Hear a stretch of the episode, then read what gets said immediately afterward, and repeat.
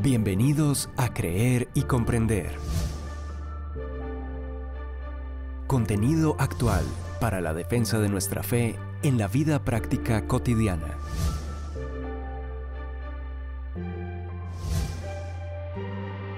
Un tiempo de aprendizaje junto al autor, conferencista y apologista Arturo Rojas. Iniciamos.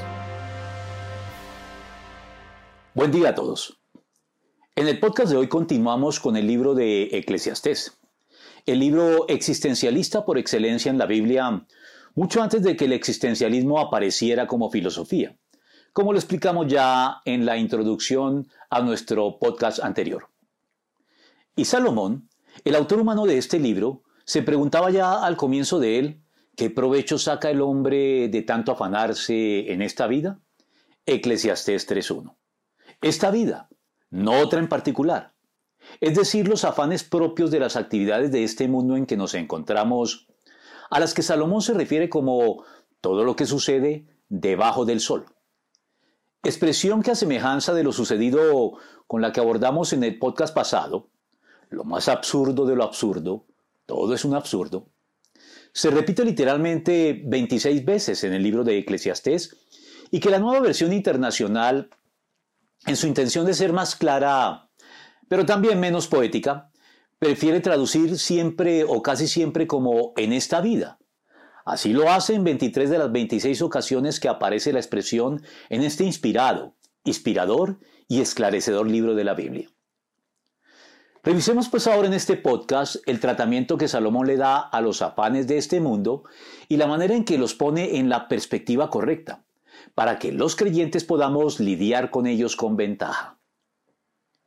En primer lugar, y para bajarle el tono a los afanes, Dios nos informa que en sentido estricto no hay nada nuevo bajo el sol, sino tan solo intentos de expresar de forma novedosa la verdad de siempre.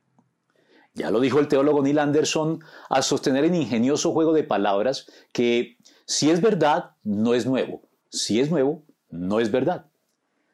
Después de todo, la Biblia afirma que, en sentido estricto, lo que ya ha acontecido volverá a acontecer, lo que ya se ha hecho se volverá a hacer, y no hay nada nuevo bajo el sol. Eclesiastés 1.9. Así pues, en rigor no hay nada nuevo en sí mismo, sino tan solo nuevas circunstancias o coyunturas históricas diferentes que revisten y enmarcan los mismos viejos dilemas y decisiones con los que la especie humana se ha visto confrontada de un modo u otro desde la caída en pecado de nuestros primeros padres, Adán y Eva. Lo que es nuevo son entonces eh, tan solo los intentos más o menos acertados de expresar de forma más comprensiva, detallada e ingeniosa la verdad eterna, que si bien no deben ignorarse, pues pueden ser útiles para su mejor entendimiento, tampoco debemos tener afán en aceptarlos deprisa y a ojo cerrado, sin haber esperado hasta que se haya decantado su impacto inicial y hayan superado la crítica que se les haya formulado a través del tiempo. Por eso los cristianos no debemos ser esnovistas, es decir, tener prisa en adoptar lo nuevo o lo que está de moda pero tampoco estar demasiado dispuestos a ignorarlo.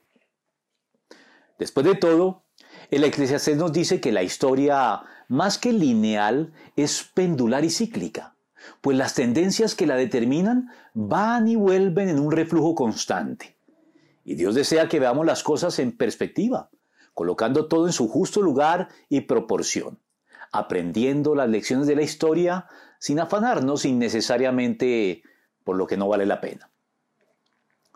Y en conexión con lo anterior, creer que ser originales es ser novedosos puede ser peligroso en el cristianismo, donde más que innovación se requiere es fidelidad. Y es que en realidad, en relación con Dios no hay nadie que sea original, pues nuestras ideas y realizaciones presuntamente más originales y creativas han estado presentes y contempladas en la mente de Dios desde siempre. Por eso, posar de original no deja de ser más que eso, una pose sin fundamento real. Con el agravante de que pretender ser original conlleva sus propios peligros y tentaciones. Pues en el afán por posar de originales y obtener el crédito y reconocimiento que acompaña plantear algo novedoso y creativo, es fácil terminar sacrificando la verdad en aras de la novedad. Es bien sabido, por ejemplo, cómo algunos científicos han amañado sus datos o publicado su obra prematuramente para ganarse un reconocimiento en muchos casos inmerecido, pues carecen de las virtudes que la verdad exige de quienes cultivan su búsqueda, tales como la humildad, la diligencia y la honestidad. Y si esto es así en el campo de la ciencia, con mayor razón en el de la fe y la teología, donde la pretensión de originalidad e innovación suele terminar traicionando la verdad y la sana doctrina, y dando lugar a movimientos sectarios y heréticos dirigidos por nuevos iluminados, que presumen poseer nuevas revelaciones nunca antes conocidas, alrededor de las cuales elaboran las creencias que sus ingenuos y crédulos seguidores deben suscribir y honrar, por lo general en perjuicio propio y en beneficio personal del nuevo iluminado de turno. Razón de más para recordar que hay quien llega a decir, mira que esto sí es una novedad, pero eso ya existía desde siempre entre aquellos que nos precedieron. Eclesiastés 1.10. En tercer lugar, y también a propósito de los afanes con los que lidiamos cada día, Eclesiastés nos recuerda de muchas maneras que a diferencia de la tentación, la oportunidad toca una vez a la puerta. Hay pues que identificarla y aprovecharla cuando aparece. Por eso, a la ocasión la pintan calva, dice un dicho popular, con el que se quiere dar a entender que hay que estar preparado para aprovechar la ocasión cuando se presenta. Pues las oportunidades no dan espera ni regresan luego. Las tentaciones, por el contrario, son continuas e insistentes, y no desaparecen a las primeras de cambio cuando logramos sortearlas con éxito, sino que regresan para ver si logran sorprendernos con la guardia baja, por lo cual urge estar atento a ambas, las oportunidades, para no dejarlas pasar de largo, y las tentaciones, para no ceder a ellas de ningún modo, fortalecidos para ello con el poder que Dios nos otorga para resistirlas. Y si bien es cierto que las oportunidades desperdiciadas no vuelven a aparecer, también lo es que Dios nos garantiza que aún en el peor de los casos, todos tendremos oportunidades para cambiar de modo favorable nuestra suerte si sabemos aprovecharlas sabiamente. Pues el sabio conoce el tiempo de la decisión, pues cada cosa ha de ser decidida a su tiempo. Eclesiastés 8, 5 al 6. Así pues, por muy adversa que pueda ser nuestra suerte y que nos pueda parecer que hemos carecido de oportunidades en la vida, y siempre sin perjuicio de las responsabilidades de quienes nos puedan haber despojado injustamente de oportunidades legítimas, lo cierto es que en últimas, todo tiene su momento oportuno. Hay un tiempo para todo lo que se hace bajo el cielo. Eclesiastes 3.1. Y no podremos nunca posar de víctimas culpando por completo a las circunstancias de nuestras derrotas, sufrimientos y fracasos. Por otra parte, si el libro de Job nos recuerda que la vida contiene tragedia, el de Eclesiastés nos recuerda que con todo ello continúa y sigue su curso. Miguel de Unamuno se manifestó siempre impresionado por dos libros del Antiguo Testamento, el libro de Job y el libro de Eclesiastés. Del primero dijo que en él se manifestaba lo que llamó el sentimiento de la vida trágica. Y esto mucho antes de que la tragedia griega viniera a corroborarlo, pero ya de manera fatalista y no esperanzada como aparece en la Biblia. Y en el libro de Eclesiastés encontró lo que llamó el sentimiento de la vida continua. Esto es que, a pesar de la tragedia, la vida sigue su curso y debemos entonces sobreponernos a las tragedias para continuar adelante a una muerte física, considerada por mucho tiempo como la tragedia final, antes de que la ciencia moderna creara una tragedia mayor como lo es la vida humana en estado vegetativo, es en realidad y por lo pronto una parte ineludible del incesante ciclo de la vida, pues hay un tiempo para nacer y un tiempo para morir, un tiempo para plantar y un tiempo para cosechar, un tiempo para llorar y un tiempo para reír, un tiempo para estar de luto y un tiempo para saltar de gusto. Y por eso, esto es lo que he comprobado. que en esta vida lo mejor es comer y beber y disfrutar del fruto de nuestros afanes. Es lo que Dios nos ha concedido, es lo que nos ha tocado. Además, a quien Dios le concede abundancia y riquezas, también le concede comer de ellas y tomar su parte y disfrutar de sus afanes, pues esto es don de Dios. Pero aquí el problema es que, como Dios le llena de alegría el corazón, muy poco reflexiona el hombre en cuanto a su vida. Eclesiastés 3, 2 y 4 y 5, 18 al 20. Otra de las cosas que da lugar a afanes innecesarios tiene que ver con el hecho de que la admiración se transforma en envidia cuando no estamos ya dispuestos a imitar a quienes admiramos, sino a rebajarlos a nuestra propia mediocridad. Y es que la mediocridad es enemiga del éxito y de la excelencia razón por la cual la persona mediocre ve siempre con malos ojos a quienes hacen las cosas con excelencia y obtienen el consecuente éxito en lo que emprenden. Si bien es cierto que no todos tenemos la misma educación, los mismos talentos o las mismas habilidades y facilidad para hacer las cosas, ni tampoco hemos vivido bajo las mismas circunstancias familiares, ambientales y culturales más o menos favorables, eso no significa que no podamos hacer las cosas con excelencia y tener éxito, dentro de los límites que debamos aceptar y las ventajas de las que hayamos podido disfrutar en la vida. Por eso quien hace lo mejor con lo que tiene de manera cabalmente responsable delante de Dios, no tendría por qué envidiar a quienes, haciendo lo mismo, han obtenido eventualmente un mayor reconocimiento, prestigio o fortuna en el intento, en virtud de la diferente naturaleza de su vocación de vida. Tener esto presente nos ayuda a no ceder a la tentación de compararnos con los demás y amargarnos por el éxito de otros, simplemente porque éste les ha reportado un mayor reconocimiento y beneficios materiales que los que nosotros hemos podido cosechar. Pues si nosotros mismos estamos desempeñando nuestra particular vocación de vida con excelencia, lo único que debería despertar en nosotros quienes también lo hacen así es admiración y no envidia. Porque la envidia es tan solo un síntoma de la mediocridad que padece el envidioso. Vi además que tanto el afán como el éxito en la vida despiertan envidias. Y también esto es absurdo es correr tras el viento. Eclesiastés 4:4. Otro de los consejos que encontramos en el Eclesiastés es eh, a desechar el infructuoso afán por encontrar pretextos para no reconocer nuestras culpas al recordarnos, entre otros, que yo no sabía y fue sin querer, son excusas que cuando mucho lo único que logran ante Dios es atenuar el castigo y nada más. Porque apelar a la ignorancia es una de las maneras más inútiles de eludir nuestra responsabilidad. Y la expresión más común por la que intentamos sin éxito hacer de ella una excusa o un pretexto que nos exima de culpa es yo no sabía o fue sin querer o sin intención.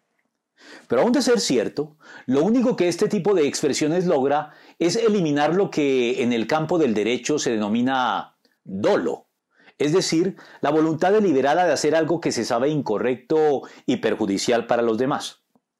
Pero no la culpa, pues esta no desaparece, sino que tan solo se atenúa un poco, pasando desde la gravedad de lo que en lenguaje jurídico se designa como un delito doloso a un menos grave delito culposo, por el que de todos modos se debe ser castigado.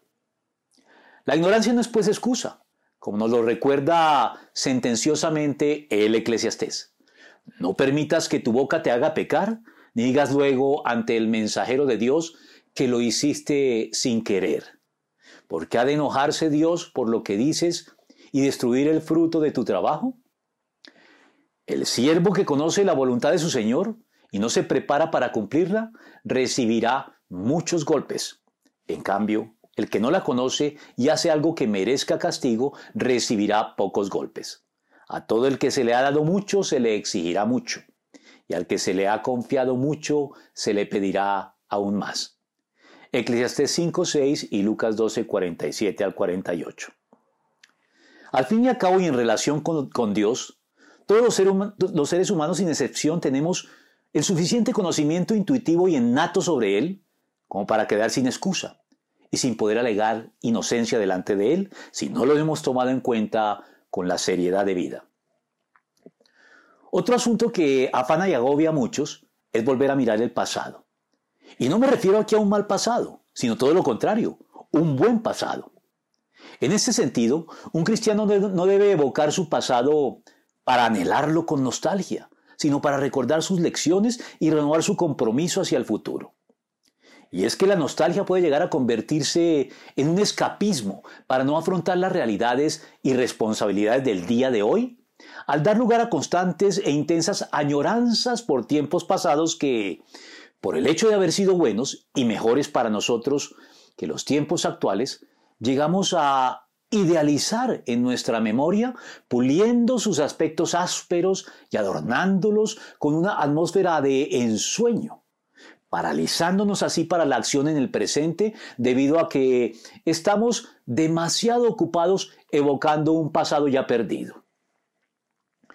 De hecho, la nostalgia es perjudicial para la vivencia cristiana, porque el cristianismo está indisolublemente ligado a la esperanza en un futuro mejor. No en vano el Señor nos previene contra ella con estas solemnes palabras. Jesús le respondió, Nadie que mire atrás después de poner la mano en el arado es apto para el reino de Dios. Lucas 9:62.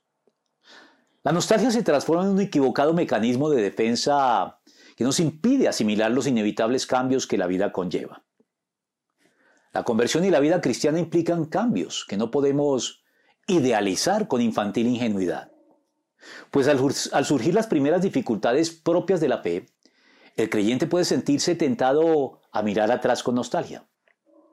Para el pueblo de Israel, la liberación de la esclavitud egipcia fue acompañada por el difícil paso por el desierto situación que hizo que el pueblo mirara con nostalgia a Egipto, olvidando la dureza de su anterior servidumbre. Pero la Biblia es concluyente al respecto. Nunca preguntes por qué todo tiempo pasado fue mejor. No es de sabios hacer tales preguntas. Eclesiastés 7:10. Otra cosa que genera estrés, aprensión y afanes innecesarios es la rigidez de quienes se mueven en los extremos y carecen de flexibilidad para no tomarse tampoco la vida tan en serio. Siempre con cara trascendental, con el cuello almidonado, con el ceño fruncido, las cejas arqueadas y con continuas y excesivas exigencias hacia sí mismos y hacia los demás, que no les dejan disfrutar de la vida con frescura y naturalidad. Por eso, demasiado de algo siempre es malo aunque tenga que ver con prácticas buenas y recomendables como las relativas a la fe y a la virtud. El adverbio demasiado puede ser fatal por los problemáticos excesos que implica. Y es por eso que el eclesiastés, para sorpresa de muchos, nos anima a evitar los excesos extremistas que nos conducen a las afectaciones hipócritas e inauténticas. No seas demasiado justo, ni tampoco demasiado sabio. No hay que pasarse de malo ni portarse como un necio. ¿Para qué morir antes de tiempo? Conviene asirse bien de esto sin soltar de la mano aquello. Quien teme a Dios saldrá bien en todo. Eclesiastés 7 del 16 al 18. Para no cargarse pues con afanes innecesarios, es bueno incorporar un poco de flexibilidad a nuestras vidas, sin caer por ello en la relajación, en la laxitud ni en la vida disoluta.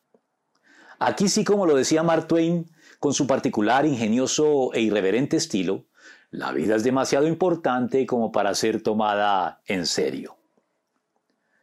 Por último, Eclesiastés nos informa que Dios brinda al creyente certezas eternas. Pero en el diario vivir, la fe no nos exime de los riesgos y afanes reales que implica la toma de decisiones. Esto es lo que ya traté más extensamente en otro podcast que les recomiendo, titulado La apuesta de la fe. Pero para no dejarlos en ascuas, y aunque tenga que hacerlo aquí de manera muy breve y sumaria, en ese podcast señalaba cómo Blas Pascal, creyente, filósofo y matemático creador del cálculo de probabilidades, afirmaba que la fe era una apuesta y como tal implicaba riesgos.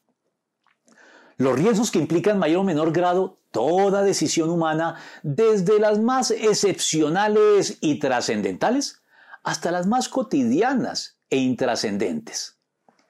La fe es entonces la decisión más trascendental de la vida humana, en la que es pues imposible no afrontar riesgos. Riesgos que Pascal evaluó mediante el cálculo de probabilidades, para terminar concluyendo que con Cristo nada se pierde, pero se puede ganar todo, haciendo así de la fe una apuesta que habría que tomar siempre, a pesar de sus calculados riesgos. Riesgos a los que Pascal también se refirió diciendo, prefiero creer en un Dios que no exista a no creer en un Dios que exista. Porque los riesgos de la fe siempre serán mucho menores que los riesgos de la incredulidad. Sobre todo porque cualquier riesgo que la fe en Cristo implique se ve compensado con la confianza en las promesas de Dios reveladas en las Escrituras y confirmadas por la historia y la experiencia de muchas generaciones de creyentes. Promesas en las que Dios nos invita a, asumir el riesgo razonable que es propio de cada una de ellas, diversificando nuestras opciones con la confianza y la promesa divina en que, si así lo hacemos, no seremos de ningún modo defraudados.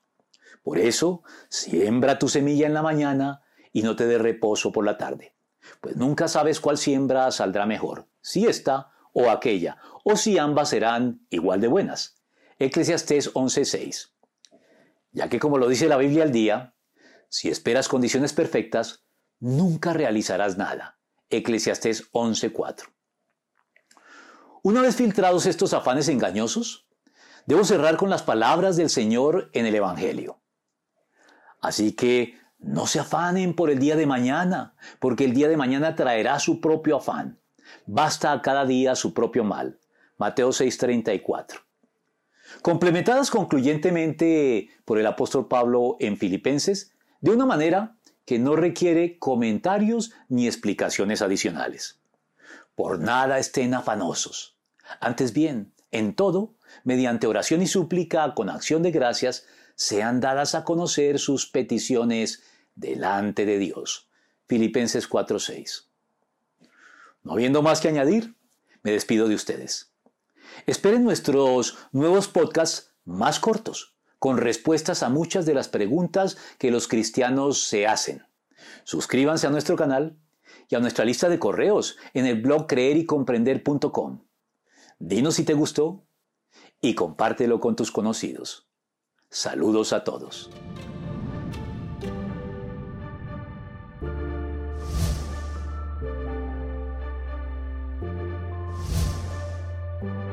Confiamos en que este tiempo de aprendizaje te haya sido de provecho. Te invitamos a compartirlo, suscribirte y seguirnos en nuestros canales digitales de Creer y Comprender.